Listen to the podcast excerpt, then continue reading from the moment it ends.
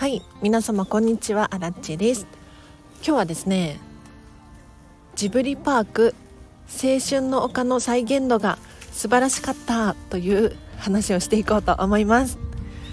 このチャンネルはこんまり流片付けコンサルタントである私がもっと自分らしく生きるためのコツをテーマに配信しているチャンネルでございます。ということで皆様いかがお過ごしでしょうか？あらちはですね今日愛知県にあるジブリパークの中の青春の丘っていうエリアに行ってきたんです。もうこれが本当にすごかったので片付けコンサルタントとしては皆様にお伝えしなければならないと思いまして あの急遽スタンド FM 収録しております。でこの青春の丘のエリアなんですけれど一体何があるのかっていうとそんなに広くなくてえっ、ー、と耳をすませばと猫の恩返しっていう作品。この2つの展示ですね。なので私もかなりゆっくり見てきたんですがまあ1時間あれば隅々まで見て回れるな。っていう内容のエリアでございます。でただねあのだからといってしょぼいわけじゃないんですよ。本当に今日うわーっと感動しちゃって皆様にお伝えしたいんですが何かって言ったら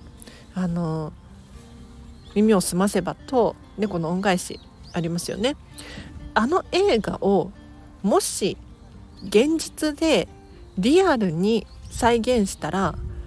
こうですよっていう正解がそこにあるんですよ。なのであの耳をすませばの地球屋っていうアンティークショップが出てくるんですがこのアンティークショップの中全部ね再現度が高い本当にそこに人が暮らしているようなリアル感があるんです。もう片付けコンサルタントだから分かりますよ。あの引き出しとかも開けていいんですね。でちっちゃい小物とかだったら触ってもいい。キッチンとかもリアルに再現されているので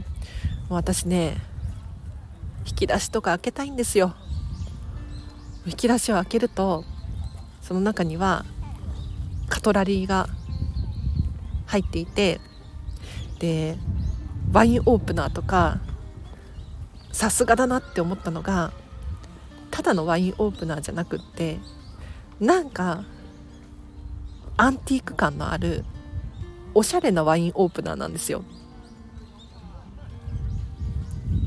他にも冷蔵庫の中を開けてみたらかまぼこと伊達巻きと お漬物が入っていたりとかあとはコーヒーが好きなんだと思うんですよ。もうね普通にインスタントコーヒーも置いてあったんだけれどその近くにコーヒー豆とかも置いてあってで豆をひくコーヒーミルが2種類これもねおしゃれなんですよそういったところからあこの人たちってこういう風に暮らしてるんじゃないかなっていうのが想像できるんですよね。でこのアンティークショップの下の階は誠司君の耳をすませばのね出てくる誠司君っていう子がいるんですけれどアトリエになってるわけですよ。バイオリンをさっきまで作ってたんじゃないかっていう机の散らかり具合。なので木の香りがすごくしてゴミ箱の中に木のカスとかバイオリンのあの何弦？馬の尻尾かな？分かんないけどが捨ててあったりとかしてもう興奮しますよね。あとねこれ面白いなって思ったのが多分全然耳を澄ませば関係ないんだろうけれどなんかねあの作業用のタオルが干してあるんですよ。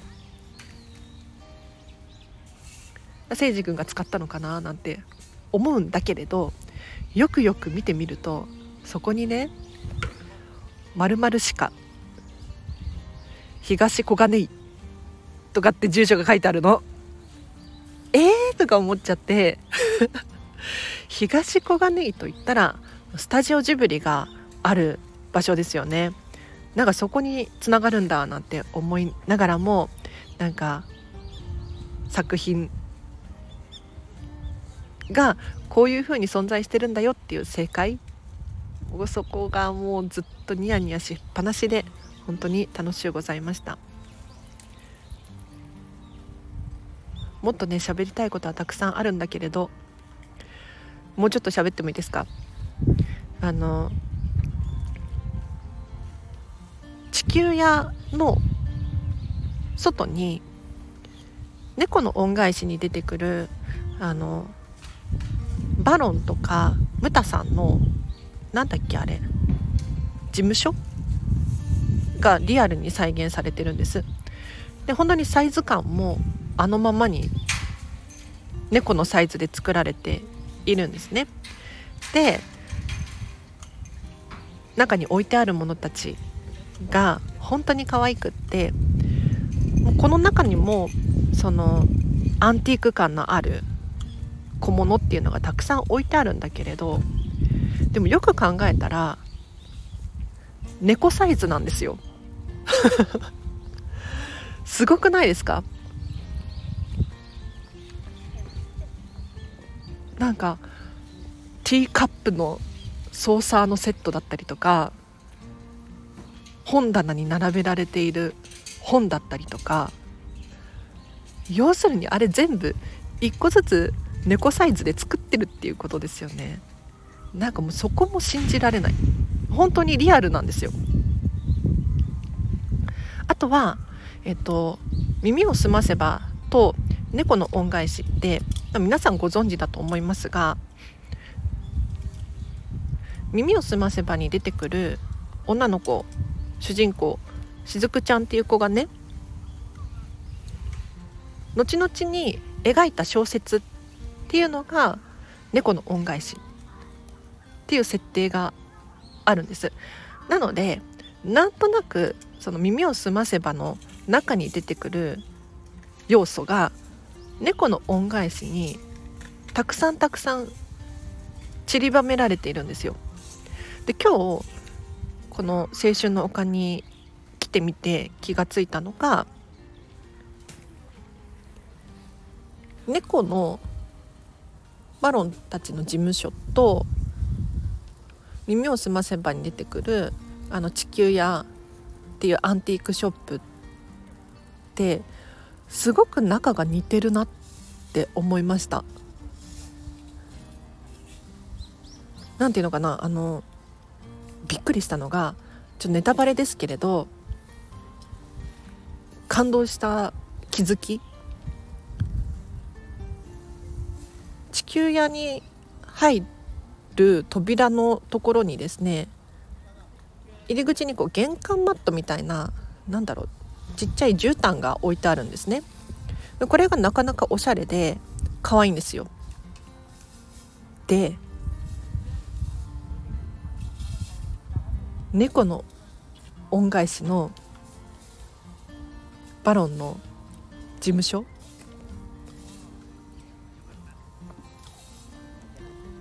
あの入り口にもちっちゃい絨毯が置いてあるんですが同じなんです。どうやって作ったって思って